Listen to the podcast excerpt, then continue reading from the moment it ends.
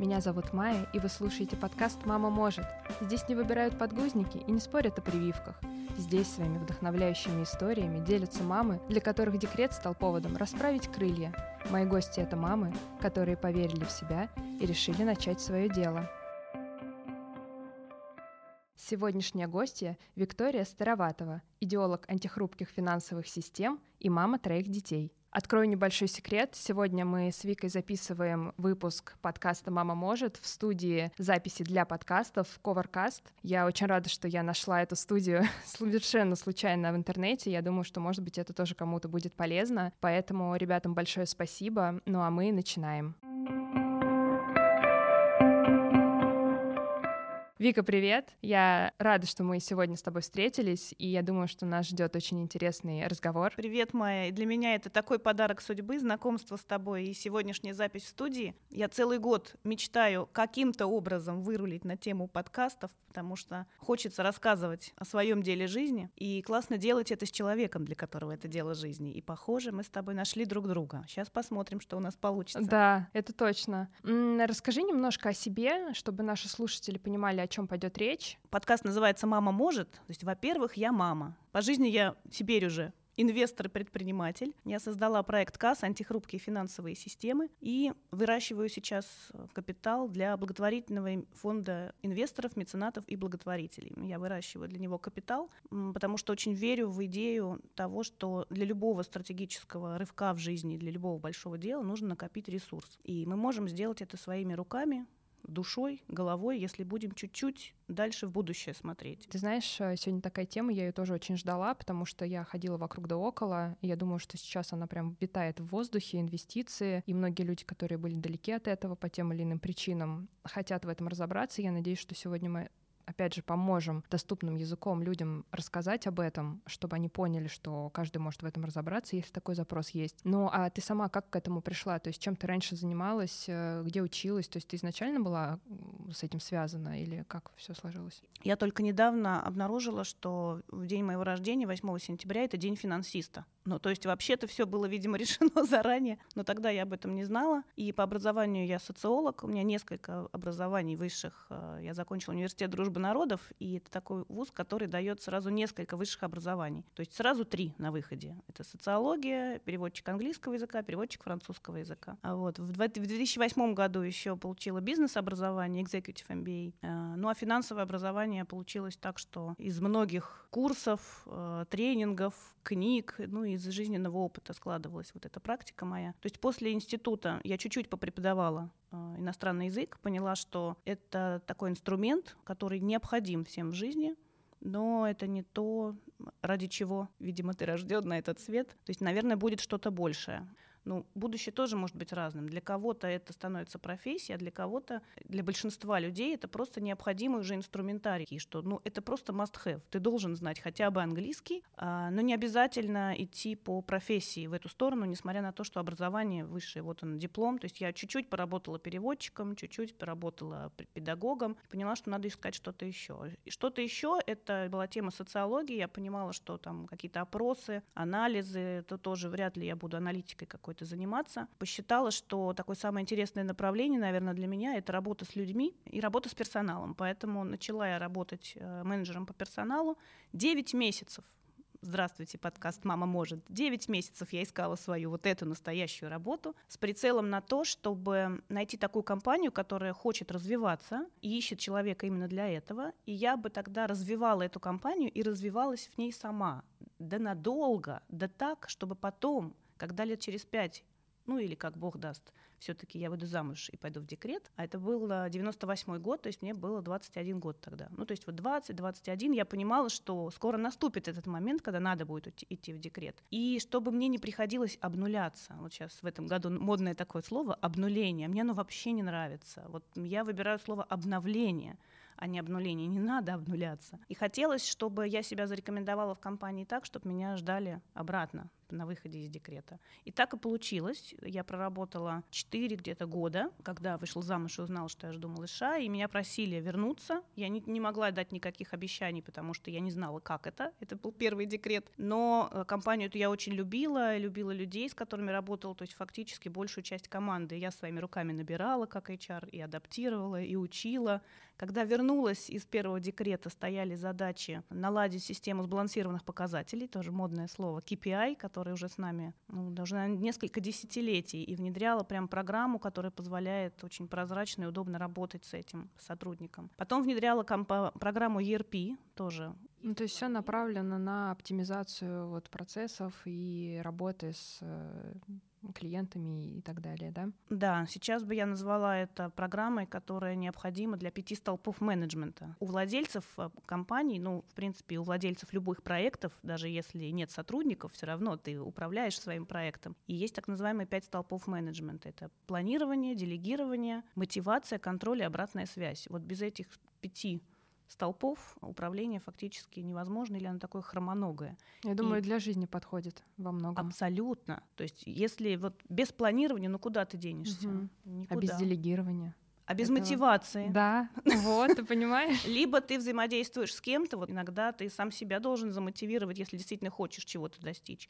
Или, если понимаешь, что не мотивируется, ну, значит, еще раз задать себе вопрос, а туда ли я шел вообще, действительно ли оно мне было нужно. Ну, в общем, вот для этих пяти опорных точек э, системы CRM созданы, но и этого нам было мало, мы хотели систему ERP, система, которая связывает и процесс продаж, и процесс маркетинга, и складской учет, и бухгалтерский учет, и налоговый учет, и управленческий учет. Ну, то есть мне так повезло, что вот в эти первые 10 лет такой активной профессиональной жизни между двумя декретами очень серьезными процессами занимались в бизнесе и в учете, и в аналитике. Конечно, бизнес весь насквозь пронизан темой финансов, потому что деньги — это кровь бизнеса, ну и вообще ресурс для очень многих дел в жизни. Только мамой, только мамой не может быть, как в песне про папу, да, ну то есть за деньги ребенка своего, конечно же, не купишь, но для всех остальных процессов и для того, чтобы их растить, э, ну конечно, очень, очень э, большое количество каких-то задач и проблем можно с помощью них решить. Да, то есть с ним, с ним, с капиталом гораздо легче, чем без него. После второго декрета в этой же компании я была независимым директором, когда в ней уже были разные, были разные компании, я могла помогать именно на стратегическом уровне выстраивать корпоративное управление. К этому я пришла а, через свой бизнес, а в свой бизнес пришла очень нелинейно. То есть вот 10 лет, пока я в компании работала в найме, у меня было четкое ощущение, что я вообще не предприниматель, и бизнес это не для меня, и не нужно просто мне это. То есть мне хорошо вот прийти куда-то и помогать оптимизировать какую-то систему. А в 2008 году, а, когда я уже несколько лет э, возглавляла всю эту большую компанию, пришло какое-то понимание, что надо идти дальше, а куда дальше непонятно. Хотелось чего-то другого. Знаешь, вот бывает такой период, когда что-то хочешь, а чего не понимаешь. И понимаешь, что и назад дороги нет, и вперед как будто бы дороги нет, как у Данте в божественной комедии. Свой путь земной пройдя до половины, я очутился в сумрачном лесу, утратив правый путь во мгле долины. И такой подвис немножко. А в этой ситуации я приняла решение с компании уйти. Ты знаешь, я вот тебе сейчас рассказываю, понимаешь, что это я рассказываю период еще до второго декрета. -то. Я очень хотела вторую дочку ну не то чтобы дочку, но просто кого-нибудь второго, и никак не получалось. И я понимала, что, во-первых, я хочу уйти, чтобы что-то изменилось, во-вторых, наверное, тогда высвободится прям время и пространство, и силы, и придет к нам второй малыш. Ну и понятно было, что надо идти учиться. Ну то есть в любом случае любые проблемы, если они не решаются вот так, значит надо поисследовать как-то эту тему. То есть через исследовательский интерес огромные ресурсы находятся. Вот и я ушла и пошла учиться на Executive MBA, сменила полностью окружение. Интересно было пообщаться с владельцами других бизнесов, с топ-менеджерами из других компаний, совершенно других отраслей, потому что ну 10 лет в одной компании все равно взгляд как-то замыливается. Да? И э, в этот же момент э, получилось так, что пришло несколько предложений и по бизнесу, и в компании возглавить представительство, и две полоски на тесте на беременность. Ну, то есть комбо. Вот, комбо, да. Это, конечно, произошло не в секунду, там спустя где-то еще год-полтора, пока все крутили пальцем у виска, говорили, ты вообще сумасшедшая, кто так делает, зачем уходить в никуда, зачем идти на executive MBA, когда у тебя нет своего бизнеса, и ты даже еще не знаешь, хочешь ты его или не хочешь. Вот. Но у женщин бывает э, такое, что мы что-то чувствуем, и уже невозможно это, и сложно, и мы даже не пытаемся. Говорим, ну не верите и не верите, ну нельзя, так нельзя. а я все-таки пойду и сделаю, во всяком случае, это конструктивно и мирно. Вик, ну а если вот возвращаться к вопросу твоего собственного проекта, расскажи немножко, что это вообще такое, как это работает, кому это подойдет? То, о чем, то, чем я сейчас занимаюсь, это антихрупкие финансовые системы, это про любовь к жизни, про спокойное и устойчивое развитие и про то, как направить силу капитала во благо. То есть сейчас тема инвестиций очень модна, я понимаю, что мы в тренде, при этом а, моя задача как раз здесь устоять и не впадать во все подряд тренды, потому что тренды, особенно когда на масс-маркет это выходит, зачастую людям говорят то, что они хотят слышать, и они хотят слышать еще больше того, что они хотят слышать. А хотят они слышать про золотую волшебную таблетку, про то, как с минимальными вложениями, а лучше с нулевыми, заработать 400% годовых, как быть богатым и здоровым, а не бедным и больным, и огромное количество компаний и профессионалов, которые рассказывают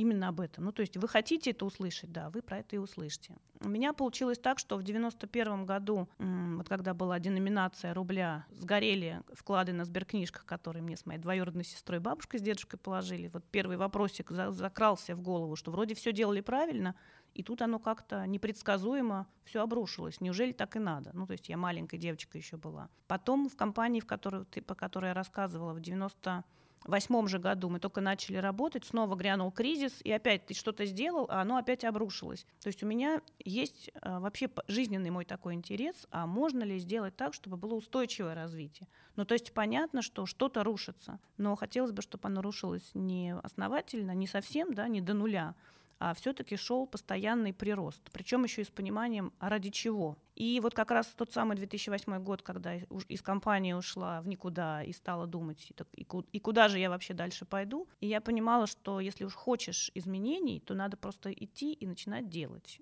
И начала я тогда смотреть на тему недвижимости. Все остальное было еще страшнее. Недвижимость это вот хоть стены, дом и аренда. Но не было своих больших накоплений, и непонятно было, как к этому подобраться. И вот пошла исследовать этот вопрос я глубже, и пошла к брокерам на всякие курсы по финансам для того, чтобы разобраться с этой темой. Потихонечку, шаг за шагом и с недвижкой начала разбираться, и с ценными бумагами начала разбираться. Потом появились знакомые, которые а, стали просить помочь им в их финансах тоже а, навести порядок, и они были очень склонны к риску, а я отзывчива к чужим запросам, к проблемным. Ну, то есть я-то консерватор, а людям у них проблема, у них деньги есть большие, ну, то есть там прям десятки миллионов в год генерились, и у них большая склонность к риску, и они страдают. Мать, а наш всегда хочет помочь со страданиями. Поэтому с темой прямых инвестиций в бизнес пришлось разобраться. И таким образом получился, как я уже потом поняла, очень такой хороший портфель диверсифицированный. А потом еще узнала о том, что существует система э, Asset Allocation, такой прогрессивный подход к инвестициям, к которому только-только сейчас э, начинают люди подходить. И то многие подходят и отходят, потому что скучновато. Потому что а, в этом подходе ты осознанно отказываешься от а, момента выбора каких-то тех или иных инструментов и идешь просто на путь того, что у тебя есть структура финансовая, которую ты понимаешь, и твоя задача регулярно из месяца в месяц делать сбережения, инвестировать именно по этой структуре, возвращая ее с помощью балансировок, то есть тоже определенная такая есть операция, к изначальной. И это и позволяет тебе держать твой стержень, твой вектор и выстраивать э, портфель ритмично из года в год, даже если все системы рушатся. На самом деле не бывает так, что рушится абсолютно все, то есть инвестиционный мир, он так устроен, что деньги перетекают от одного инвестора к другому, из одного актива в другой. И когда ты это понимаешь, то ты понимаешь, что тебе просто не надо делать выбор, бежать налево или бежать направо. Ты должен поставить сети на всю эту реку.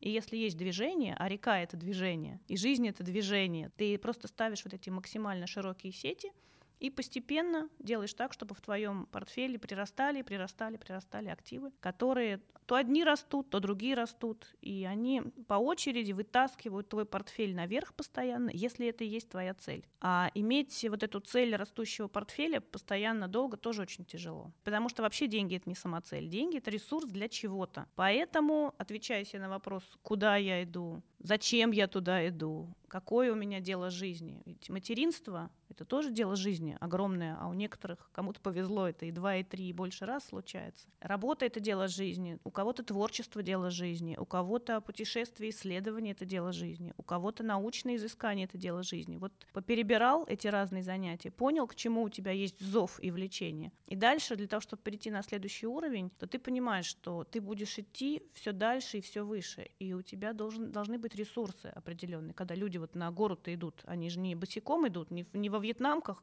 только что выйдя из моря. Нужно специальное оборудование, нужна подготовка. То же самое и с а, большими нашими жизненными целями. То есть нужна и подготовка, и ресурсы, в том числе и материальные. Поэтому вот такой проект у меня родился CAS, Capital Acceleration Systems, антихрупкие финансовые системы. Ему сейчас больше трех лет уже. Мы помогаем наводить порядок в финансах. Сначала это были несколько семей, а, и до сих пор они со мной вместе. Я помогаю им выращивать вот эти портфели, капитал с пассивным доходом. А в этом году мы открыли еще новый проект – назвали его «Дом касс инвестора», потому что на какие-то мероприятия мои я периодически там мастер-классы, зумы собираю. В этом году зумы в основном, да, онлайн. Приходят люди, которые хотят как- каким-то образом самостоятельно поэкспериментировать э, с финансами. Или, например, они уже несколько лет этим занимаются. То есть они э, ну, не идут в сам проект как вот в постоянное финансовое сопровождение, но приходят регулярно послушать, как они говорят, побыть в поле, что-то для себя узнать и понять. То есть вот за это время получилось выделить несколько таких опорных точек, которые помогают сориентироваться. Получается у тебя идти на этом, по этому пути антихрупкой финансовой системы или не получается. Первое — это когда у тебя вообще есть план, причем на год и на 20 лет, и он должен быть обновлен. Ну, то есть, если на 20 год он был, а на 21 его нет, надо прям сесть его и сделать, да, собрать аккуратно по строкам, какие у меня притоки, какие у меня оттоки, какие у меня сбережения и как я эти сбережения планирую. Я же их планирую на какие-то крупные задачи, там, не знаю, отпуск, машина, квартира, учеба и так далее. И часть из этих денег идут на инвестиции, чтобы деньги производили больше денег. То есть наличие этого плана, наличие четкой структуры капитала. После плана важно определить, по какой структуре я буду инвестировать. И Следующий момент — это постоянный устойчивый рост, который измеряется чистой внутренней доходностью. Вот примерно на втором-третьем году формирования портфеля такого системного а, этот рост э, укладывается в диапазон от 5 до 12 процентов годовых, если в рублях смотрим, если в валюте где-то от 2 до 7 до 9 процентов. Ну, то есть, если ты в каждый месяц смотришь на свой портфель и доходность вот в этом диапазоне или больше, ты можешь уверен быть, что ты в правильном направлении идешь. Если видишь, что его трясет, а занимаешься ты этим уже более пяти лет, значит, что-то не то, значит, очень в рисковом портфеле или там нерегулярно не, не инвестировал. То есть на самом деле это, по-моему, очень крутое открытие вот для меня, для моей семьи, на самом деле, я сделала, что это возможно, что возможно жить без страха, возможно знать, куда ты идешь, и очень простыми, спокойными способами это реализовывать, совсем не такими, как кризисное, антикризисное или какой-то там взрывной рост, вот. Этот рост классен, классный в жизни, в бизнесе, а в финансах хорошо, когда есть спокойствие, надежность и постоянный прирост.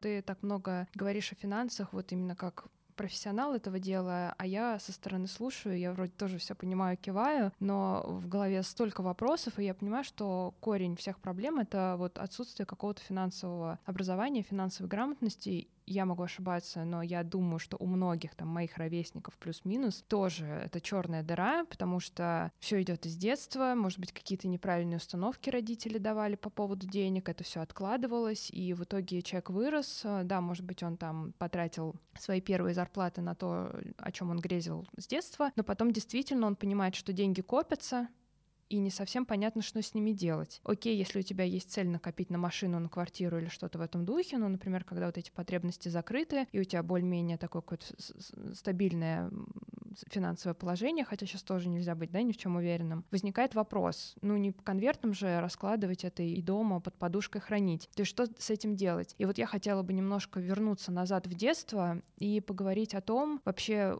вот клиенты, которые к тебе приходят, какие у них страхи, какие у них негативные установки.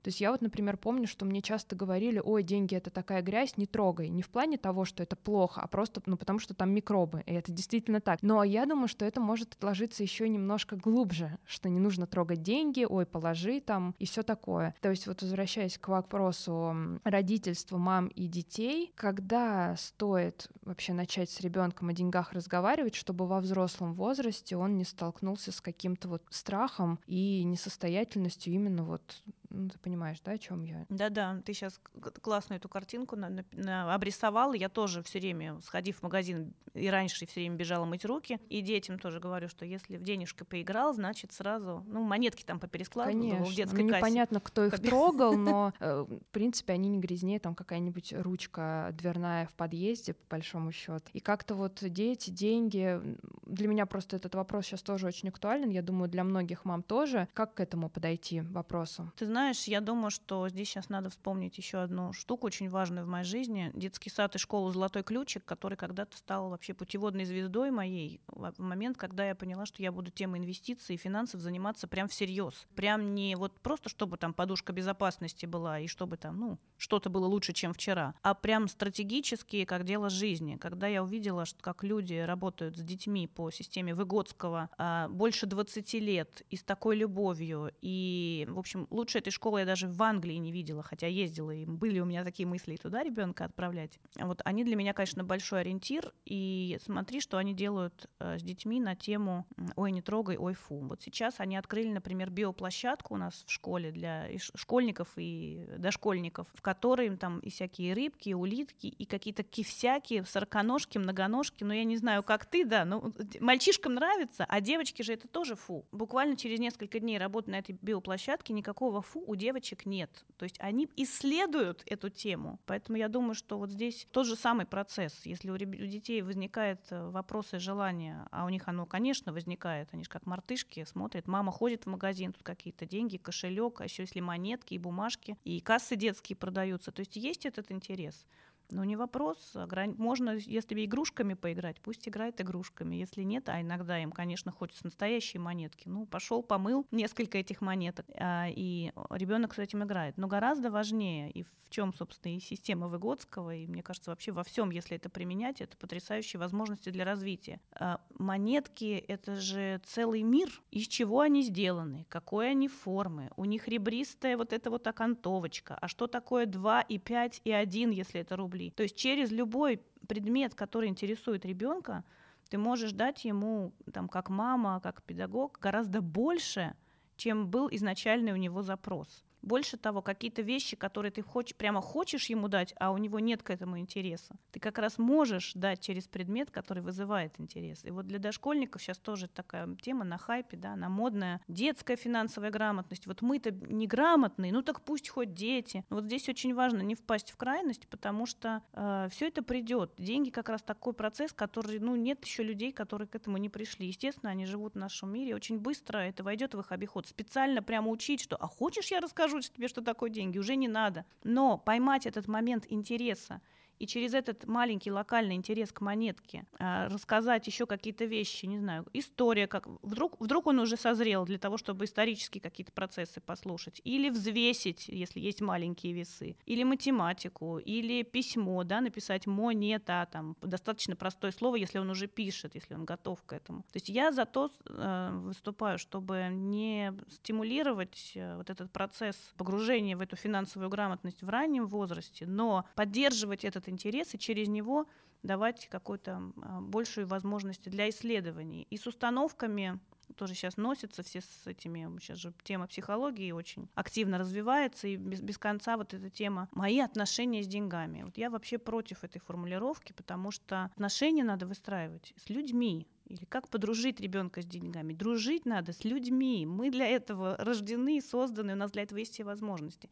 Все-таки деньги это ресурс. Мы можем их уважать, мы можем их любить, потому что без любви сложно заниматься исследованием и э, сложно создавать этот ресурс через многие годы, понимая, что он тебе тоже пригодится. То есть я тоже выстраиваю капитал, говорю, мы его выращиваем как союзника, но для чего? Для созидания. То есть драйвер, основной импульс, основной толчок, основной мотиватор — это созидание чего-то большего. Ребенка родил, создал, проект родил, создал. Вот все, что мы создаем, вот это вот святое, светлое, то, ради чего есть смысл жить. Вот. А выстраивать отношения с деньгами, ну, на мой взгляд, это очень странно. Давайте отношения будем выстраивать с людьми. А отношение к деньгам должно быть. И оно должно быть, на мой взгляд, э, спокойным и интересующимся. Исследовать эту область знаний, конечно, must have. Как когда-то были компьютеры, иностранные языки. А сейчас маркетинг, продажи и предпринимательство, мне кажется, тоже один из навыков, без которых современному человеку и растущему ребенку очень сложно. То есть не каждый создан для бизнеса, но предпринимательство как способность адаптироваться к сложной ситуации, выживать и развиваться — это важный навык. И с финансами, я думаю, что то же самое. Ведь эти установки, когда они негативные, они же тоже для чего-то. Мне кажется, на любую установку, ну, во всяком случае, я сама себя к этому возвращаю и детям тоже своим рассказываю, ну, по мере взросления. То есть они даны нам для какой-то защитной реакции. Ну, действительно, если ходить по магазину и, там, или играть в эти бумажки денежные перекладывать, а потом сразу и пойти руки в рот, однозначно что-нибудь словишь. То есть на определенном этапе любая установка защищает от чего чего-то и помогает выжить. Но та же самая установка в другой момент, когда у тебя есть готовность к развитию, она становится ограничивающей и токсичной. И сломать ее просто, ну это как-то безжалостно, не по-человечески. То есть мне кажется, ей надо просто дать место быть, да, сказать ей спасибо, что ты была в моей жизни, ты меня уберегла и продолжаешь уберегать от каких-то проблем. При этом а, сейчас у меня другие планы, и сейчас я на это место выбираю работать да, или взять себе там в копилку, в кармашек для удобства использования другую установку. О том, что капитал можно создать, что это необходимо сделать современному человеку, который хочет расти и развиваться. Если мы подумаем или прям сядем и выпишем э, всякие поговорки, установки, связанные с деньгами, много из них вполне и позитивных но они позитивные для одних ситуаций и негативные для других. Поэтому вот именно через исследовательский интеллект со всем этим можно и нужно работать, на мой взгляд. Тогда это расширяет, развивает, а не сдерживает, не давит, не удушает. Ну, я так понимаю, в принципе, как и во всем, когда у ребенка есть потребность самому ложкой попробовать поесть, не забирайте ложку. И там, когда он потянулся к кошельку и к деньгам, ну, не нужно выхватывать и кричать там, что ты делаешь, это для взрослых. Просто на том уровне, на котором он понимает, объяснить ему, что что это, как, и попробовать заинтересовать. И я просто тоже к чему сейчас прихожу, что, конечно, вот как говорят, не воспитывайте детей, воспитывайте себя, это сто процентов так, потому что я сейчас понимаю, что то, чего во мне нет, я, конечно, вряд ли своей дочке передам. То есть я люблю что-то мастерить, рисовать, я это постоянно делаю, и она уже сама тащит мне альбом и карандаши. И я ловлю себя на мысли, что мне самой хочется делать что-то интересное для себя, научиться чему-то новому в первую очередь самой, чтобы показать ей. Поэтому меня, конечно, вот, э, ну как-то я заново смотрю на тех родителей, которые сидят просто в телефоне и шпыняют детей, а почему ты ничего не делаешь? ну, как бы, ребят... Зеркало. Ребят, смотрите, что вы делаете. То есть, э, ну, раньше я это понимала, думаю, ну, окей, а сейчас я как-то вот на другом уровне это почувствовала оказавшись в этой ситуации. В принципе, наверное, с деньгами такая же история, когда у родителей нету каких-то вот загнанных страхов и паники, э, что что-то не так, а у них действительно спокойствие, какая-то уверенность, насколько это может быть, и они как-то это доступным языком ребенку объясняют. И еще такой момент, что, конечно, сейчас все эти карточки, часы, телефоны, а хочется, конечно, потрогать, посмотреть, потому что ребенку непонятно, что такое магнитные волны, но когда ты магнитишь два магнита, все сразу становится понятным, да? То есть просто на доступном языке ребенку это рассказывать рассказывать, он сам воспримет столько информации, сколько ему нужно, и потом постепенно, постепенно будет уже в эту тему углубляться. То есть конкретной привязки к возрасту нету, скорее поймать вот этот интерес. У кого-то он придет раньше, у кого-то он придет позже. Ну а какие-то вот, э, знаешь, практические штуки, например, там дать 100 рублей, пойти в магазин, изучать ценники, посмотреть, что можно взять, что там взять не получится, на что нужно. То есть какие-то практические задачки, да, это же тоже, наверное, хорошая такая система человека маленького вовлечь в денежные ну, конечно, дела. мы же так и учимся из какой-то практической ценности, когда мне это нужно зачем-то. А, другое дело, что там дошкольников мы одних, наверное, не отпускаем в магазин с дошкольниками. Из того, что я по своим вот детям вижу, когда в магазин приходишь, у них, конечно, вот это желание схватить всего и побольше и все это набросать в тележку. Спасибо большое маркетологам и мерчендайзерам, которые цепляют за эти крючки взрослых людей, а первые ловятся, конечно же, дети, что все яркое, красивое, ух ты, я это видел в мультике, в рекламе, все это идет в тележку. Я думаю, что вот на этом, на этом этапе, пока ребенок еще сам деньги не зарабатывает и и в основном вот эта потребительская мышца раскачивается, здесь как раз э, вести разговор о том, что а я бы вот сейчас, я бы даже три тележки бы взяла и вообще бы все сюда сложила. И что бы тогда у нас было? То есть у детей же фантазия работает потрясающе. И когда через вопросы создаешь какую-то ситуацию и начинаем думать, а что, как бы мы тогда действовали, у них там такие инсайты, что... Ну и им, во-первых, это очень ценно, и самому интересно, и не соскучишься. Вот. Если на это времени нет, а ребятенок все равно все кидает тележку тележку, и ты понимаешь, что на кассе будет только хуже, если ты начнешь это выкидывать, то заранее, например, заходя в магазин, мы договариваемся о правиле, о том, что мы сейчас, пока ходим по магазину, в тележку можем взять все, что нам понравится, но потом, подойдя к кассе, нам нужно будет выбрать что-то одно. Да? То есть мы пришли, там, я не знаю, за хлебом и за сыром, вот это мы берем. И если сейчас что-то еще приглянулось, мы сможем это взять, но, пожалуйста, выбери что-то одно.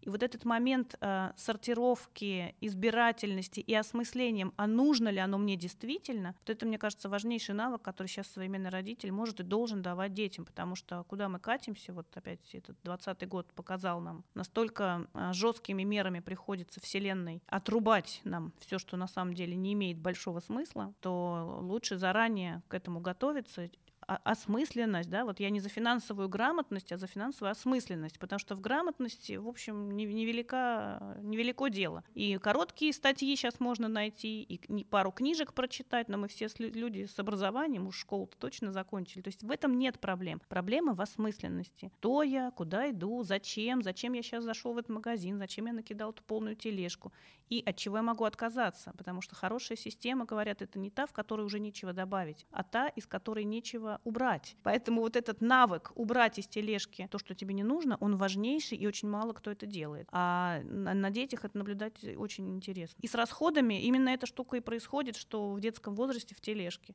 В нее накидано много-много всего, и ничего, ни от чего отказаться невозможно. Придется отказаться. Если система финансовая нездоровая, жизнь сделает так, что откажешься только болезненно, в неподходящий момент, поэтому лучше заранее к этому готовиться. В общем, а, практика того, что выбирать ты можешь из разного, полную тележку сделать можешь, то есть вот этот момент того, что тебе можно, он должен присутствовать, и при этом присутствует момент избирательности и выбора, потому что такие правила. И сейчас эти правила, конечно, устанавливает мама, потому что, ну или папа, потому что есть взрослый. А потом постепенно ребенок сам себе эти правила уже начинает устанавливать. И вот сейчас я смотрю на старшего там, с вопросом о том, что подарить на Новый год. Он говорит, ну слушай, мне ерунду всякую мне не надо. Все, что мне нужно, у меня есть. То сейчас уже такая стадия, что конверт, э, который будет размещен в портфель ценных бумаг ради будущего, это его искреннее желание без э, стремления понравиться или угодить родителям. То есть это объективно за несколько лет так и выращивает. Знаешь, вот ты затронул такую интересную тему подарков э, взрослым уже детям и куда они эти деньги потом вкладывают. Сейчас мы обязательно к этому вернемся, но я хотела, знаешь, у тебя спросить такой момент э, про детей возраста помладше. Что ты думаешь о том, когда, например, родители поощряют хорошие оценки деньгами или все там сводят к теме денег как вознаграждение, и не ломает ли это какую-то вот систему внутреннюю? Просто есть такой пример, когда там мальчик ходит в школу, значит, у него там пятерки по английскому, у него, значит, все стабильно, доход идет, и вот меняется учительница, меняется ее подход, у него становится все плохо, тройки и так далее. Он очень раздражен, он нервничает, он э, кричит, что эта учительница ему, значит, сломала жизнь, он там копил на машину, ну, игрушечная пока что. Значит, все плохо, и он начинает вот нервничать и циклиться именно на том, что его оценки больше не оплачиваются. Вот мне кажется, это как-то супер неправильно. Это же явный перекос, конечно, в восприятии, и это перекос в системе ценностей. Вот сейчас э, в этом году тоже несколько статей я написала про на преемственности, про наследие. Ну, то есть оно прям есть тема наследства, которая ясна людям,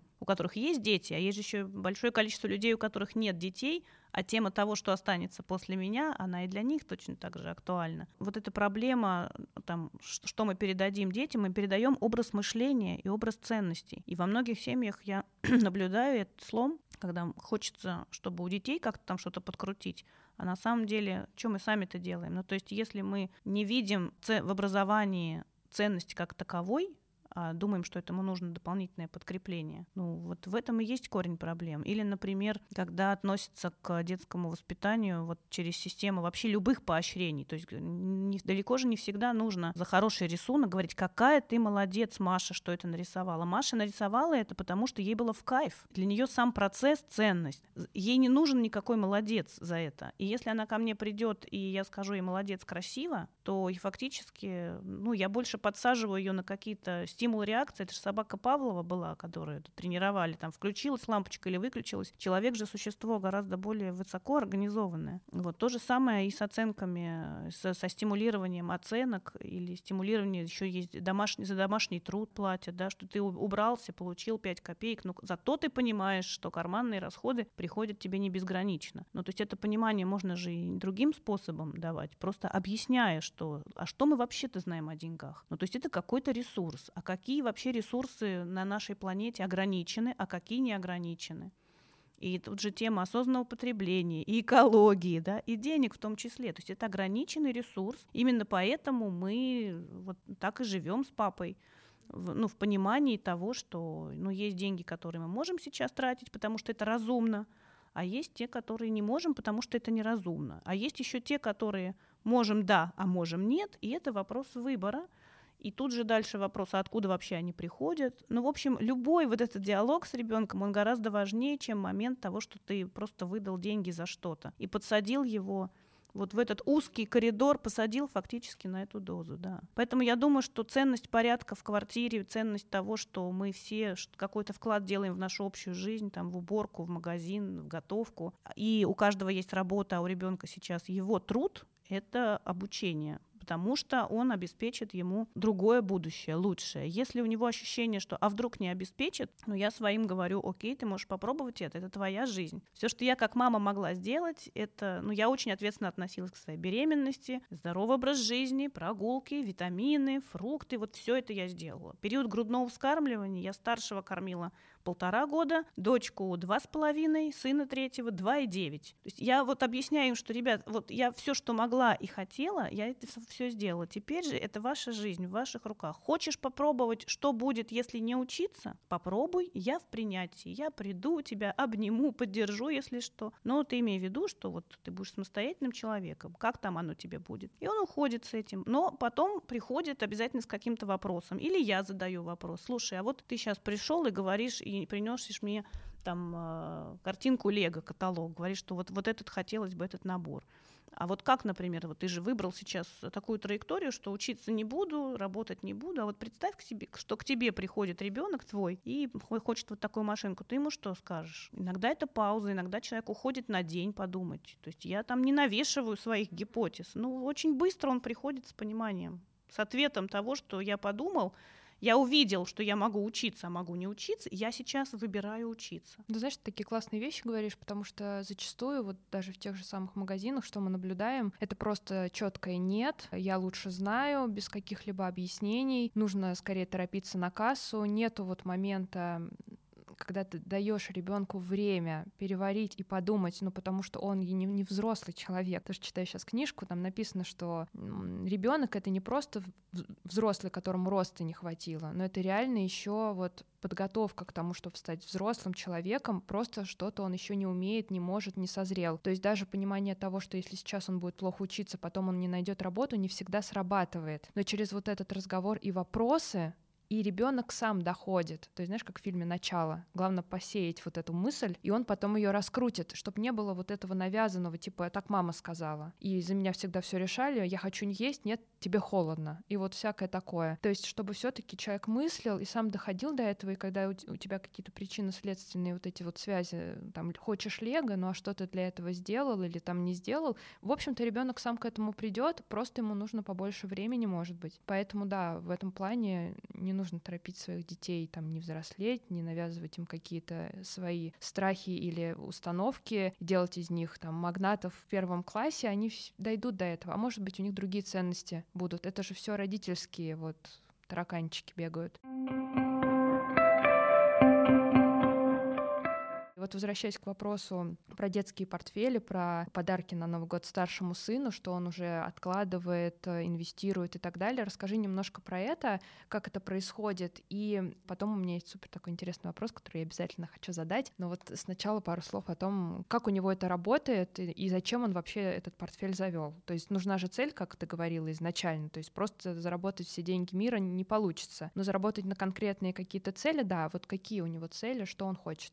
Ты знаешь, мы мы с ним этот э, такой диалог э, уже более-менее взрослый про деньги начали в первом классе, как ни странно, когда решили у них в школе, что ну, будут у детей карманные расходы, и мы в частной школе он учится и учился, вернее, сейчас учится в обычной, а учился в частной школе. Сначала решили, что денег не будет, чтобы ничто детей не отвлекало от учебы, а потом из нескольких семей все-таки деньги, э, дети с деньгами пришли и решили, что ну вот получают они в руки какие-то деньги и будут делать свой магазин, сами делают закупку, кто-то стоит на кассе, кто-то выписывает чеки, то есть это у них тоже был такой учебный процесс, через который учились математике и письму, потому что это интересно, раз все тут собрались покупать какие-то блокнотики. Ну, к жизни давай... как-то да. можно отнести. Да, а я дома, когда поняла, что сейчас вот эти деньги в руки к нему поступят, а он этого очень хотел, прям добивался, что вот нам, нам это надо, уже и Вася пришел с деньгами, и Федя, и мне тоже надо. Раз есть такой интерес, я ему сказала, ну тогда давай уже готовиться к взрослой жизни, расскажу тебе, как мудро люди взрослые распоряжаются этим.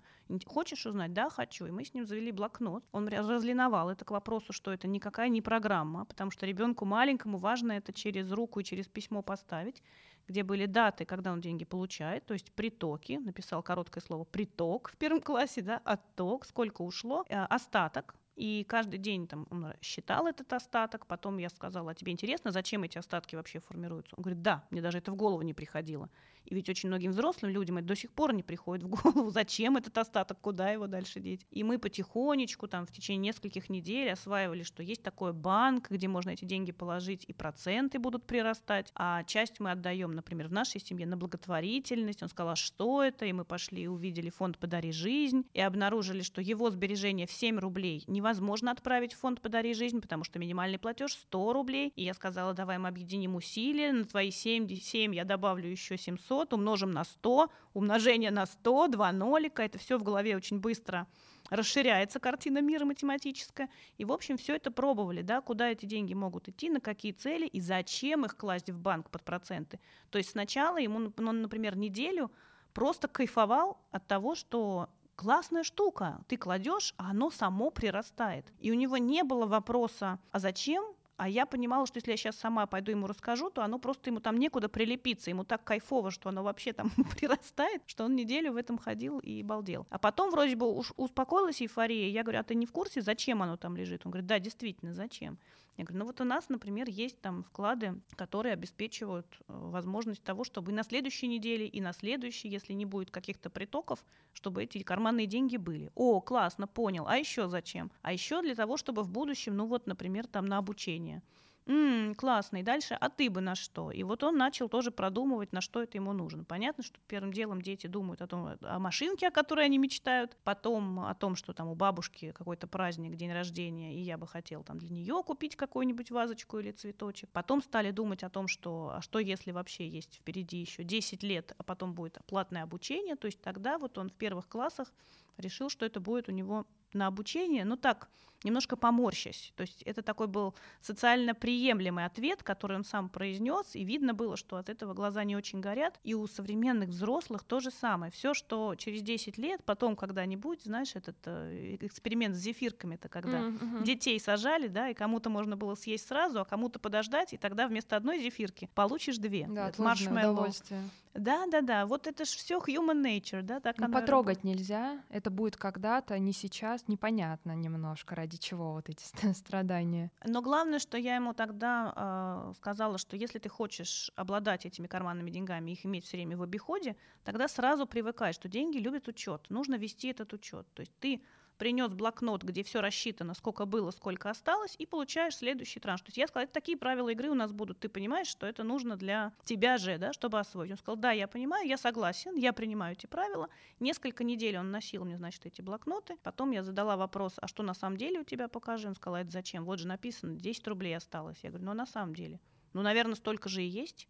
И это еще один момент, который у взрослых людей сейчас есть. Если написано, наверное, столько же и есть. А это не всегда так.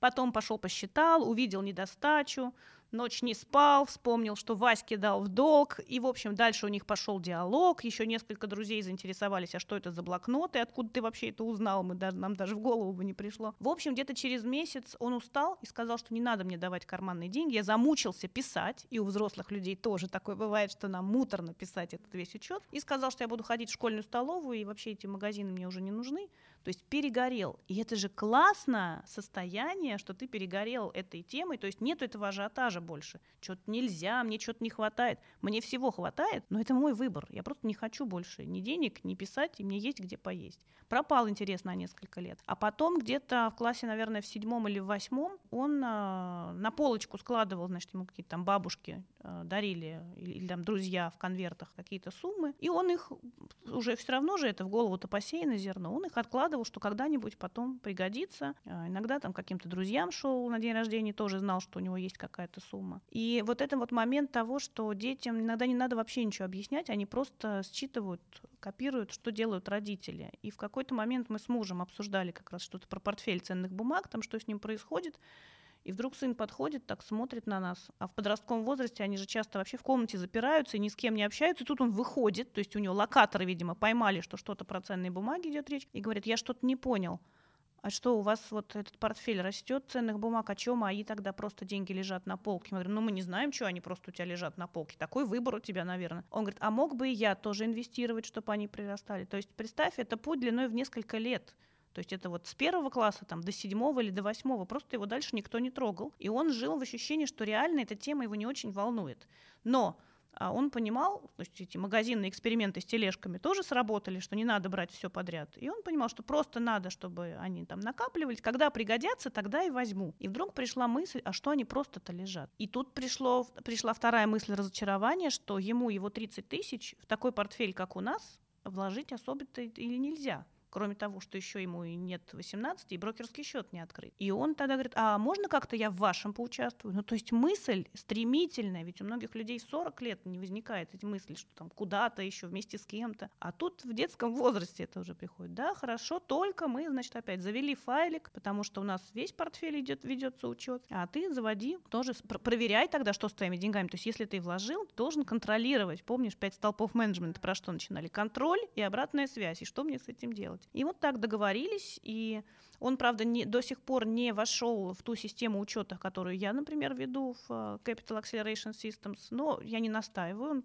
придет к этому, когда портфель будет больше, видимо, пока еще суммы, которые вкладываются в голове и в заметках, то есть он в телефоне записывает даты и суммы, и э, был момент, когда в марте как раз проседали рынки, и вдруг он тоже, значит, выполз из своей комнаты и говорит, а, кстати, а что там с э, рынками-то происходит? Ну вот там у кого-то сильно упало, у нас просело там на пару процентов за месяц, а потом отросло на 15, то есть все хорошо. Вот. И я говорю, а у тебя что? А я, говорю, сейчас посмотрю. Он открывает быстренько заметки и в курсе, сколько раз он пополнял этот портфель и что у него там сейчас приросло. То есть это такое очень спокойная лайт-версия, но он, он четко знает, что оно лежит, он, он задает вопросы, если мне нужно будет, как я могу забрать эти деньги. И у нас э, эти средства все лежат в ETF, это фонды, торгуемые на бирже, которые очень ликвидные, которые сбалансированы так, что ты в любой момент можешь эти деньги забрать, но у нас у всех э, вектор на то, чтобы не забирать их как можно дольше, то есть пусть работают, там работает сложный процент, налипает и налипает постоянно эта доходность. И сейчас, говоря о целях, у него, он сейчас в 11 классе, и вот эта цель про образование стала уже не такой далекой, как в первом классе. Сейчас он понимает, насколько сложно поступить на бюджет, и был на нескольких днях открытых дверей в разных вузах, понимает, где там, сколько стоит обучение в разных вузах. А мы говорим ему о том, что у нас многодетная семья, мы обеспеченные люди, но мы понимаем, что мы все ходим под Богом. И если будет возможность, мы будем помогать и сможем оплатить обучение, если это потребуется. Но гарантировать этого мы не можем. Так же, как и мы все, взрослые люди, понимаем, что ничего вечного нет. И ровно это же мы транслируем ему, что если все хорошо, мы, конечно, поможем, мы за тебя. Но у нас еще двое детей, и все мы живые люди, поэтому имей в виду, ты должен рассчитывать на свои силы. И он сейчас уже считает, что вот нет, вот здесь вот там, где там 500-600 тысяч в год обучение стоит, это как-то очень дорого, значит, я вот буду выбирать, наверное, между 300 и 400. И я задавала ему буквально недавно вопрос, периодически просто задаю там, для, а для чего этот портфель лежит? И пока он все отвечает, что эти средства могут понадобиться ему на обучение. Плюс я там пойду работать летом. Ну, то есть вот эта мысль о том, что и зарабатывать надо, и портфельные инвестиции инвестиции нужны, и просто мозгами своими, конечно. Стремиться к тому, чтобы поступить на бюджет, это самое большое стремление, но есть вариант Б, есть вариант С, и это и есть элемент антихрупкости, когда мы понимаем, что есть разные сценарии, и все они окей. Okay. Продолжая тему выбора профессии, если, например, ребенок уже в теме, у него есть там портфель, который может ему обеспечить какие-то там самые базовые нужды, а как вообще стоит подойти к выбору профессии? Нужно ли выбирать ту профессию, которую ты считаешь супер перспективной и высоко оплачиваемой, или все-таки вот эти портфели детские, созданные родителями, для сами дети потом их подхватывают, дают свободу выбора заниматься тем, чем ты хочешь, потому что обычно родители говорят, нет, ты будешь там юристом-экономистом, а потом юристов-экономистов столько, что по факту работу-то и не найти, и все так быстро меняется, что сейчас ты можешь пойти учиться на одно, а через пять лет эта профессия, в принципе, будет не настолько нужна, и появится еще одна. То есть чем вообще стоит руководствоваться при выборе профессии, на твой взгляд, и может ли вот этот портфель дать вот эту вот свободу выбора, что я хочу быть там свободным художником? Ну, я знаю, что я голодным не буду, потому что у меня вот есть портфель какой-то минимальный, а много мне и не нужно, вот футболка, джинсы и вообще класс. То есть не всем же нужны яхты, острова, дома, ну, ты понимаешь. Очень многим современным э, ребятам сейчас это действительно не нужно. И это классно, потому что они уже сейчас живут вот в этой идеологии э, шеринг экономики, да, о том, что не обязательно чем-то владеть, чтобы чувствовать себя хорошо. Ну а потом, знаешь, извини, я перебью, какое-то опустошение наступает. То есть, когда ты очень четко себе обозначил, и ладно, если это твое желание, а если оно навязанное, то это вообще, наверное, катастрофа. И вот ты сидишь в этом доме, ну, предположим, грубо говоря, и понимаешь, что, ну, и что дальше? И что? Да. То есть и непонятно, что дальше, и вроде не такая эйфория, и вроде эта гонка даже больше удовольствия доставляла, да, вот это вот какая-то недостижимая мечта, а потом, когда ты этим владеешь, очень сложно что-то в себе еще, опять же, мотивация, что заставляла тебя двигаться этот дом, и вот он у тебя есть, и больше тебе ничего не хочется, и ты ловишь какую-то вообще дикую тоску. И я вот все хочу подвести к тому, что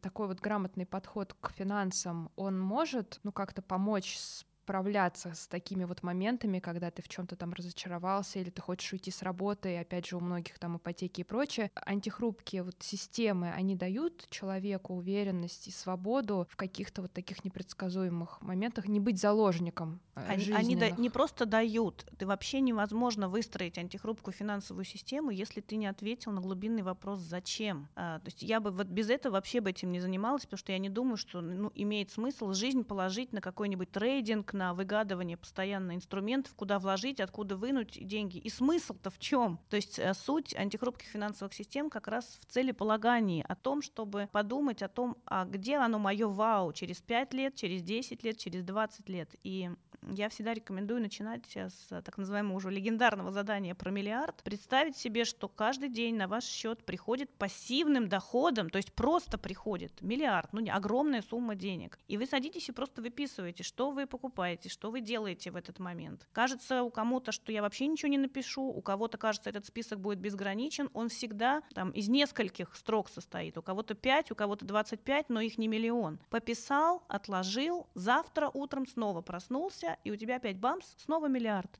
И ты садишься и пишешь, и ты несколько дней подряд выписываешь, что бы ты делал, и ты начинаешь выписывать какие-то желания, которые стеснялся сам себе сказать, или которые казались там не обязательно это делать. И выписываешь, выписываешь, выписываешь, и потом в конце этого задания, там через три, через пять дней, у каждого в конце только выписывается что-то свое глубинное, когда ты уже все вот это вот сделал, казалось бы, хотя бы мысленно, хотя бы на бумаге. И там есть то, ради чего большего. И это то, ради чего больше, вот я, поскольку уже много лет этим занимаюсь, э, там, больше 10 лет, оно меняется у каждого человека. Это задание хорошо бы, ну, хотя бы раз в 3-5 лет переделывать, да, сделать заново с чистого листа, что мы меняемся, у нас другие амбиции, другие желания, но есть стремление, от которого, вот как ты говоришь, да, кайфово будет и не будет чувства опустошения. И говоря о выборе профессии, ну, 100%, когда человек понимает, что ресурс есть, и ключевой момент сохранить и этот ресурс, и быть счастливым в жизни, это найти дело, которым тебе кайфово заниматься, да, счастье это оно в действии, деятельности и во взаимодействии с другими людьми. Вот если вот эти опорные точки ты выстроил, и ты все время их вот как путеводную звезду имеешь в виду, да, что оно тебе посвечивает иногда, под, подсвечивает, куда идти, то ты счастлив в жизни и в профессии. То есть, конечно, капитал с пассивным доходом, он нужен для любого дела жизни. Иногда это творческая реализация. У кого-то это в 15 лет бывает, у кого-то в 60 лет, кто-то в 80 начинает танцевать. Но, извини, если там пенсия 13 тысяч рублей, не знаешь, как за коммуналку заплатить, наверное, не идут наши бабушки и дедушки на танцевать. А когда э, ты всю жизнь живешь в ценности вот этого развития, того, что еще я могу сделать для того, чтобы свое состояние было классным и кайфовым, и потом я в этом кайфовом состоянии что-то еще делаю для других людей, для Земли, это очень здорово. И вот эта свобода профессиональной реализации для меня, для нашей семьи, это прям безусловная ценность. Мне вообще не близок этот подход, что мама knows best, мама скажет, куда тебе идти, вот это сделай, а потом как хочешь. Ну, то есть мне, мои родители, я за это очень благодарна за это им, что сказали, сказали, ты выбирай. И это, кстати, было сложно, что я в институт поступила в 15 лет, я закончила школу экстерном. Я, кстати, тоже. О, коллега! Ну, мы с тобой виртуально обнимемся, обниматься живьем-то сейчас нельзя. Виртуально обязательно, очень крепко. Вот, и надо было выбирать, куда идти. Конечно, хотелось бы получить на блюдечке с голубой каемочки, иди вот сюда, и это прям верное решение. Но мне такого не сказали, и получилось так, что это вот была социология, и я очень рада, потому что это очень широкий взгляд на мир, это и математика, и логика, и философия, и культурология, и прикладные методы, и гуманитарки очень много, ну то есть прям реально широкое такое образование. А потом видишь, как оно, жизнь-то повернулась, и вообще в тему бизнеса и финансов финансов. Образование сейчас это ну, просто некий базис и фундамент, чтобы научиться учиться и добывать эти знания. так как у нас подкаст для мам, нас много слушает мам в декрете или кто собирается выходить на работу, но, например, иногда обстоятельства складываются так, что мама, например, на работу возвращаться не хочет, ей доставляет удовольствие заниматься домом, семьей и прочее. Но, конечно, это не повод отказываться от своих желаний и целей. И вот такой возникает вопрос, а вот есть такая вот среднестатистическая мама, у которой подушка безопасности ее финансовая растаяла, и все равно ну, в жизни всякое бывает, какую-то стабильность э, хочется чувствовать, и мало ли что, и на то же самое образование детям или там себе на какие-то там расходы. То есть вот с чего стоит стоит начать? Вот какая-то краткая такая инструкция, просто чтобы понимание да, сложилось. А с какой суммы можно начать инвестировать и что это, это акции или куда бежать, что делать? То есть если, например, цель такая себе на какие-то покупки, это краткосрочные цели, и если стоит долгосрочная цель, например, обеспечить образование детям, когда они пока еще маленькие. Ну, во-первых, никуда не бежать. Как только в голове встает вопрос, куда уже бежать, угу. это сразу сигнал, что не бежать, не бежать. остановиться остановиться и вспомнить про пять столпов менеджмента и про пункт номер один – планирование. То есть если просто бежать и чего-нибудь покупать, то куда-нибудь прибежишь. Это вообще не, к целям никак не относится. То есть первый шаг всегда планирование. Это не хочется, это долго, но это нужно сделать. Собрать бюджет на год свой и посмотреть, какие сбережения будут каждый месяц. Не, не может быть здоровой финансовой системы без сбережений. А сбережения обязательно должны быть ну хотя бы 10% от дохода. А если совсем нет никакого дохода, значит первое, что делаем, после планирования. Не сначала побежали зарабатывать, а сели, распланировали, увидели, например, что доходов вообще ноль, расходов вот столько, цель, чтобы были сбережения, и вообще непонятно, что с этим делать. И вот становится понятно, что с этим делать в момент планирования. И когда ты спланировал, ты уже идешь и занимаешься этими доходами. Сотни бюджетов проходили через мои руки, и поверьте, там были разные, и с нулем в доходах, и с огромными минусами в итоге, да, то есть когда кредиты есть, или когда на что тратить буду, понимаю, а откуда деньги возьму, не понимаю. И сам факт планирования, он уже такой целебный получается. То есть пока ты пишешь, бывает так, что и проплакался в первый час, а потом вытер слезы, высморкался и пошел что-то делать, потому что капитал сам себя никак не построит. Он строится из денег, то есть нужно что-то вложить, чтобы что-то было. А чтобы что-то вложить, нужно откуда-то это сберечь. А чтобы сберечь и не, и не умереть, нужно, чтобы доходы превышали расходы. И вот увидеть это, осознать, как это в моей финансовой системе, можно только через финансовое планирование. Это, это первое. Второе, когда мы в финансовом планировании работаем с блоком притоки, раскладываем их на много разных строк. Чаще всего у человека одна-две строки, когда он приходит планировании планированием заниматься. На самом деле их больше десяти может быть. Поэтому если аккуратненько все собираешь, кто-то приносит что-то в конверте, какие-то есть субсидии, но это же три копейки, какая разница? Три копейки или три миллиона, они отличаются только нулями. Суть-то, физика процесса та же самая. То есть надо научиться понимать и чувствовать а, вот это тепло притоков, прохладу оттоков и прямо вот, э, как сказать, такое так, тактильное ощущение плотности сбережений, из которых потом, как из снежного комка, можно снеговичка слепить. Пока шарик маленький, катаешь, катаешь, уже устал. Но когда у тебя уже большой шар и снег липкий, ты его чуть-чуть катнул, и на него налипло, прямо, ох, огромный снеговик уже получается. То есть это видно в процессе планирования. Потом в процессе планирования видно, собственно, что я могу сделать в притоках, если совсем швах. А у человека, у любого, есть пять видов капитала. Не один. То есть деньги — это еще не капитал. Их есть пять видов. Это основной, оборотный, человеческий, интеллектуальный и социальный.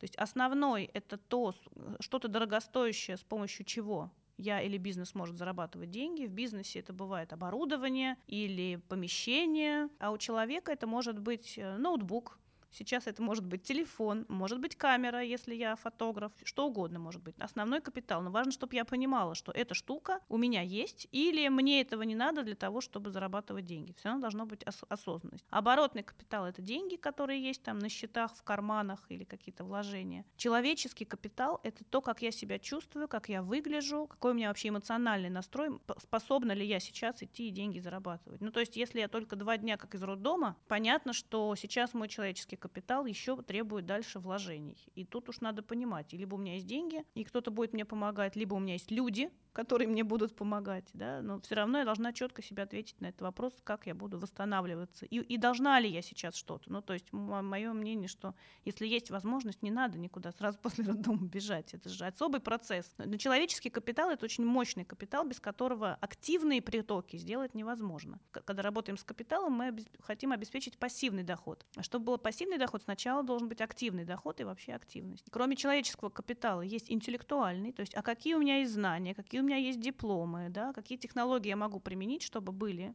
доходы, и социальный капитал, система связей, э, люди, которые могут стать клиентами, люди, которые могут стать партнерами, люди, у которых я могу что-то заказать и кому-то что-то продать. То есть социальный капитал очень недооценен сегодня, потому что между этими пятью видами капитала существуют процессы трансформационные. А один вид капитала перетекает в другой, и капитал не имеет состояния плата, ни один из видов капитала. То есть он практически не стоит на месте. Он либо растет, либо падает. И если ты хотя бы расширяешь круг своих знакомств, ходишь и всем рассказываешь, ребята, я могу делать вот то-то, то-то, то-то, помогает, то, ну, я не видела еще ни разу, чтобы человек какой-то это делал достаточно долго, там, не знаю, неделю, две, месяц, и, и никто ничего и ничего вообще не предложил и не принес. Угу. Да. То есть они перетекают один в другой, и каждый из видов капитала склонен к амортизации, то есть к сжиманию. Ну вот мы купили машину за миллион, она уже послезавтра стоит на 20% дешевле. То же самое социальный наш капитал. Вот есть, не знаю, там 100 друзей или тысячу подписчиков. Если я в какой-то момент перестаю с ними взаимодействовать, то он тоже ужимается. Кто-то отписывается, кто-то не отписался, но просто забыл. Я звоню кому-то, а меня уже не помнят, например. То есть это любой вид капитала требует заботы и ухода. Если переходить уже к вопросу инструментов, то есть если собран план, и ты видишь, что у тебя есть долгосрочные цели, то есть я с краткосрочными вообще ну, смысла работать не вижу. То есть э, краткосрочные цели, это ты собрал бюджет и посмотрел, что у тебя из доходов будут эти расходы. И ты увидишь, что ты можешь себе позволить, что не можешь. Спекулятивные любые операции, когда суд положил миллион, хотел сказать, сунул, положил миллион и вынул оттуда два, это то, что люди очень хотят услышать, но то, что бывает крайне редко и гораздо чаще Такого бывает, не бывает. Конечно, бывает наоборот. В инвестициях всегда есть риски. И надо понимать, что если ты на последнюю тысячу пошел и вложил в любые инструменты, это риск. Может все пропасть. Если ты их никуда не вложил, риск точно такой же. Даже если ты работаешь в найме, даже если у тебя контракт на 10 лет вперед с зарплатой в миллион рублей в месяц, это не гарантия 100%. Ну, то есть вот сейчас этот год показал, что все может разрушиться. Поэтому твоя задача спланировать систему таким образом, чтобы в ней было разное и в том числе не только в финансовой, но и в, свои, в своих капиталах, да, угу. и в человеческом, и в социальном, и в интеллектуальном. То есть не забывайте о том, что не только деньги делают э, деньги, но и связи, и в каком ресурсе ты сам находишься. Э, да, это очень важное замечание, потому что обычно все в каком-то вакууме рассматривают. Я установлю приложение, куплю 4 акции такие, 5 такие, буду следить за котировками, и все. А вот мы говорим долгосрочные какие-то перспективы, а в цифрах, то есть долгосрочные для финансов, это сколько лет? Лет. То есть о чем вот мы сейчас конкретно говорим? В бизнесе это три года и больше. Есть тоже понятие короткие и длинные деньги. Если мы говорим о личных финансах, это пять лет и больше. Ну, то есть мы второй файл делаем всегда модель долгосрочную на 20 лет. Не с целью что-то запрограммировать или спрогнозировать, а с целью просто проложить маршрут. Вот ровно как я в машину села, поставила адрес, и я туда еду. Могу я туда не доехать? Могу. Могу объехать, могу изменить решение. Но чтобы мне поехать, я все равно должна понять, в какой маршрут я еду. И опять же, вот по аналогии с автомобилем, важно смотреть не под капот себе, а все-таки вдаль, потому что вдруг там уже с мигалками или где-то пожар, или все стоят, и я могу... Чем раньше я это заметила, тем лучше пути объезда я смогу сделать. Вот для чего нужно это планирование. И если сейчас еще тоже коротко отвечать на вопрос по инструментам, э, сейчас есть уже возможность у людей покупать не просто акции, угадать акции практически невозможно. С облигациями, ну, какие-нибудь там ОФЗ, казалось бы, да, ну, что может быть надежнее, облигации федерального займа. С ними такая, такой есть нюанс, что они низкодоходные, и на длинном горизонте времени получается, что они не успевают накопить заказ, запас прочности, а падать в цене тоже могут. Поэтому падение все равно ощутимо будет. Поэтому и э, есть сейчас вот эта система asset allocation, в которой у тебя не просто разные виды акций есть или разные виды облигаций, у тебя разнонаправленные классы активов есть. То есть акции, облигации, растут акции, падают облигации, растут облигации, падают акции, наоборот. Да? Золото или какие-то товарные рынки, но ну, чаще золото используют, которые тоже стабилизируют немножко портфель. И даже если он упадет локально, все равно он потом отрастет, и упадет он не в ноль, а хоть какая-то часть портфеля его стабилизирует. И когда у тебя есть план, и ты понимаешь, что ты не собираешься выскакивать из этого портфеля, ты, в принципе, все эти падения воспринимаешь философски и даже с радостью, потому что истинный портфельный инвестор радуется, когда рынки растут, ну, хороший портфель. Он радуется, когда рынки падают, значит, он сейчас купит то, что он собирался купить, дешевле. И ждет, когда рынки обвалятся тотально, потому что тогда он, ему достанется все это вообще за бесценок, а потом все равно вырастет. Поэтому лучше уж не конкретные акции, облигации, а брать ETF, причем со страновой диверсификацией, то есть ты берешь сразу фонд на весь индекс Мосбиржи, да, все российские акции, которые котируются на московской бирже, или все акции, которые на американской бирже. То есть индексные фонды, ну, в общем, их ETF этих очень много, но самые перспективные, на мой взгляд, сейчас это индексные, которые ничего не сочиняют, никто там, ни искусственный интеллект, ни конкретный человек не выбирает конкретные акции, потому что никому за все там больше 200 лет истории фондового рынка, американского, например, не удавалось угадывать всегда. То есть всегда это такая рулетка. Но когда у тебя есть целый индекс на страну, ты понимаешь, что Китай вырос, Америка упала, значит, что-то у тебя в портфеле выросло. Потом наоборот, и ты балансируешь этот портфель, он постоянно у тебя растет. И у нас сейчас здесь в стране, если уж говорить совсем про первые инструменты и про маму, у которой прям совсем вот есть только первые сбережения, понятно, что ну, если первым делом подушку безопасности ты себе не обеспечишь, то вообще не надо идти в инвестиции. То есть наш мозг, он же нас все время гонит, что надо что-то делать. Но э, не всегда это так. Иногда сначала нужно заполнить там, себе, обеспечить 3-6 месяцев э, жизни просто. И это не ценные бумаги. В ценных бумагах все равно есть риск. То есть тогда это ты просто понимаешь, как оптимизировать расходы и говоришь, что я хотя бы буду спать спокойно, что будет чем ребенка накормить следующие три месяца. А когда подушка безопасности уже есть, там портфель уже можно делать вполне себе там, с определенной долей риска и понимать, что я это буду делать на многие годы. Да, он может просесть когда-то на 50% или кому-то там на 30%, например, спокойно. И я не буду в этот момент дергаться, а наоборот пойду еще докуплю. То есть планирование вот для этого нужно, чтобы понять, что это все жизнь. Да, рынки просели, а потом выросли, и ты этому научился. Так вот, к чему я веду, что если подушка безопасности есть, и есть первые сбережения совсем малюсенькие, ну, я не знаю, условно, там 5000 рублей в месяц получается, и больше ничего не получается.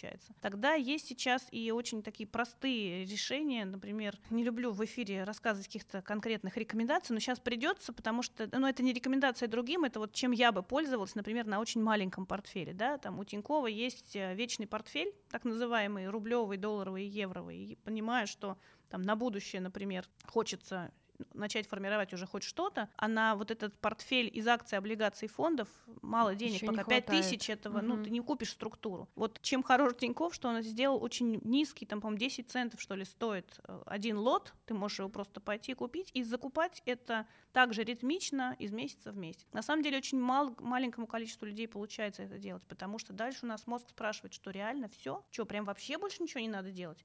У меня уже не 5, у меня уже 25, что опять то же самое – пойду-ка я попробую что-то другое. И вот в этом засада. Потому Ловушка что рушится такая. структура, начинается опять где-то что-то выросло, что-то упало, мозг занят дальше чем? Уже не делом жизни, не творчеством, не профессией, а переживанием, куда деньги утекли. Поэтому уж выбрал структуру. То есть в этом вечном портфеле есть как раз золото, госказначейки США, акции американского рынка и э, облигации. И вот то есть уже структура по 25% каждого класса активов, ну, до какого-то периода, там, не знаю, до 100 тысяч, до миллиона, просто хотя бы ритмично вкладывать и смотреть, как оно происходит. И не поддаваться, вот это самое сложное, на кучу всяких инвестиционных идей, потому что они-то плодятся для того, чтобы активность стимулировать. Активность — это налоги, это брокерские комиссии, это постоянное нахождение в контакте с клиентом. То есть на провокации не поддаваться. Нет. И если уж они возникают, приходите к нам в Дом касс инвестора. Это группа онлайн, которая в Фейсбуке. Мы встречаемся в начале каждого месяца для того, чтобы подвести итоги, что получилось за прошлый месяц, куда я буду идти дальше. И главное, чтобы я каждый месяц задавал себе вопрос, что изменилось во мне, пока я работал с капиталом. Что ва- важнее всего, для чего я это делаю, вот этот фокус не потерять. Ну да, если так под- подытожить, то есть получается планирование наше все, регулярность и дисциплина тоже никуда не деться, и в принципе и для детей, для их режима это тоже хорошо, и для финансов, то есть по большому счету все это можно переложить из одной области жизни на другую, все это будет прекрасно работать, главное не бояться и постепенно разбивая на мини цели по цели, как-то, если есть такой запрос, работать в этом направлении. Я у тебя спрошу несколько вопросов, которые я задаю каждой гости. Одна рубрика будет новая. И первый вопрос. Вик, скажи, пожалуйста, какой совет ты бы дала самой себе, и он бы тебе очень помог в какой-то определенный период времени, или ты сейчас пытаешься и следуешь ему? Действуй в том же духе, и каждый день благодари Вселенную за то, что у тебя уже сейчас есть. То есть цени то, что есть у тебя сейчас, и действуй в том же духе. И следующий вопрос. Что для тебя значит быть мамой? Как ты себя в этой роли вообще ощущаешь? И что это тебе дает? Для меня это чудо, и для меня это счастье, счастье быть, и вообще полнота жизни. Потому что эмоции, когда вот этого момента, когда ты увидел впервые эти глазки и ножки и ручки, они несравнимы ни с чем. Вот я сколько лет уже, видишь, старшему 18, это не, эти эмоции несравнимы ни с чем. Есть что-то похожее, бывает, когда прям вау, ух ты, но величайшее чудо рождения — это величайший дар, который, ну, не знаю, как, как у тебя, у нас, например, много времени ушло, то есть от момента, когда ты прям захотел, что уже вот хочется, чтобы был ребенок, э, у нас это не сразу получается, поэтому ценишь это еще сильнее. И очень классно в любые ситуации сложной жизни, когда ты понимаешь, что и то не то, и это не это, ну дома-то, ну вот же их трое, и их спрашиваешь, когда нравится им или не нравится жизнь, или вот как-то вопрос э, тоже мне задавали, э, что отвечать на вопрос детям, э, мы богатые или бедные, и вот я своим тоже пришла, задала этот вопрос, и они все порознь в разном возраста сказали, богатые, конечно, а почему? Ну смотри, сколько у нас большая семья, правда, это огромное богатство и счастье, которое дает полноту жизни и смысл жизни. И следующая рубрика, она так спонтанно у меня родилась. Она будет как ниточка проходить через а, выпуск к выпуску. А, это вопрос вот героини предыдущего выпуска. Э, выпуск предыдущий мы записывали с моей мамой, он был посвящен Дню матери. Вот мама задает такой вопрос: чему бы тебе хотелось научиться, какой новый жизненный опыт ты хотела бы приобрести? Есть что-то такое у тебя? А, знаешь, я, наверное, каждый год тоже пишу себе какие-то заметки, потому что вот этот путь развития и путь движения вперед никогда не прекращается. Был какой-то момент, когда мне хотелось как это быстрее, дальше, сильнее, интенсивнее, вперед, ура. Сейчас такой период, когда хочется светить устойчивым и мягким светом. Вот это, наверное, навык, который я сейчас пробую. Ну, то есть это такая очень тонкая настройка внутренняя, которая позволяет сделать технологии еще более энергосберегающими и внутри себя очень бережно, и по отношению к другим людям. Но это определенный прыжок веры. И если раньше я очень так активно протягивала руку, пойдем, прыгнем, мы точно там будем, то сейчас я себя как раз э, приучаю к тому, что Кто захочет, тот придет, и мы пойдем вместе. А кто не захочет, мне с этим окей. Возможно, люди просто не дозрели. Это тоже из материнства что-то. Да? Мы иногда детей вытягиваем, что уже пора читать. А на самом деле кому-то это пора только в третьем классе, а, а кто-то в три года уже читает. И это большое уважение к людям, которые рядом с тобой находятся. А теперь твой черед задать вопрос следующей участнице. Мы пока не знаем, кто это будет. Какой вопрос ты бы вот ей задала? Ты знаешь, а, мне люди очень интересны сами по себе. Ну, то есть вот если сводит жизнь э, с кем-то, очень интересно спрашивать. Э, вот те, ну, те вопросы, которые ты мне сегодня задаешь, они очень интересны. А как вы к этому пришли? А чем занимаетесь? И мой вопрос, если совсем короткий, наверное, такой. А что вам греет душу? Мне кажется, он самый глубинный, и можно много чего рассказывать, но когда... Да, такой простой, но в глубину. Да, это очень интересно. Я обязательно его задам, а ты сможешь послушать, что, что человек ответит на это. Вик, спасибо тебе огромное. Мне, честно, не хочется заканчивать наш разговор, потому что я понимаю, что я вот только-только к концу нашей записи понимаю, о чем идет речь. То есть вот опять же, как ребенку нужно немножко переварить, пожить с этим. Поэтому я надеюсь, что это начало моего пути к финансовым каким-то достижениям. Я надеюсь, что мы помогли кому-то тоже поверить в свои силы, что это не все так страшно, и каждый может попробовать свои силы в этом. Мне было безумно приятно с тобой поговорить. Я надеюсь, что у нас будет повод пообщаться еще. Вот, поэтому спасибо тебе огромное э, за этот э, выпуск. Я очень была рада с тобой познакомиться. Тебе огромное спасибо, невероятное какое-то удовольствие и легкость. И, наконец-то, это офлайн, и сидим мы даже больше, чем на расстоянии полутора метров, но как будто бы его и нет. Слышим друг друга, чувствуем.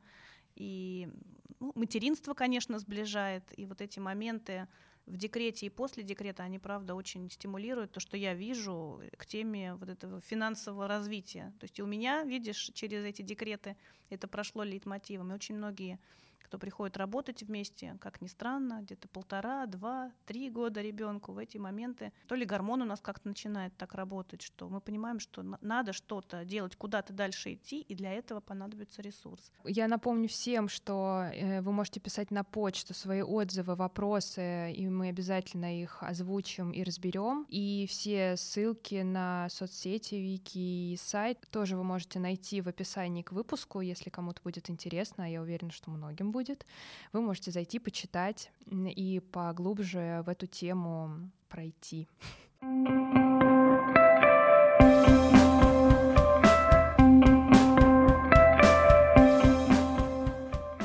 Спасибо всем, кто дослушал этот выпуск до конца. Если вам было интересно, оставляйте свои отзывы и ставьте звездочки в iTunes. Подписывайтесь, чтобы не пропустить следующие выпуски. С вами была Майя, и помните, для мам нет ничего невозможного. Для меня самое ценное то, что не знаю даже, у тебя все, по-моему, особенно. Но то, что, допустим, ты очень добрая, заботливая, можешь поддержать, объяснить что-то. Ну, вроде бы так вот как. Мама худенькая и очень хорошая, еще читает много раз. Еще она э, пухленькая, и еще она еще Добрая, любящая, справедливая, мудрая, умная. Ну и я думаю, еще очень много можно о ней сказать. Думаю, так сказал бы почти каждый ребенок про свою единственную неповторимую маму. Ведь мама дала жизнь каждому из нас. Конечно, моя мама включает все эти вышеперечисленные качества. Но еще моя мама – это прежде всего понимающий человек, к которому можно обратиться абсолютно по любому вопросу, и она ответит на него. Ну, или же подскажет, как найти ответ на него. К сожалению, не у всех мам есть такое качество. Моя мама очень деятельный человек. Она не может сидеть на одном месте. Ей всегда нужно быть в какой э, либо активности. Она дает маме силы. Поэтому нужно помогать и поддерживать мою маму. Без поддержки, как вы знаете, случаются разные перегрузки. А мама — это нежный и хрупкий человек. Понимаю, что рассказ это только о моей маме, но нельзя забывать о моем папе, который не меньше значит для меня.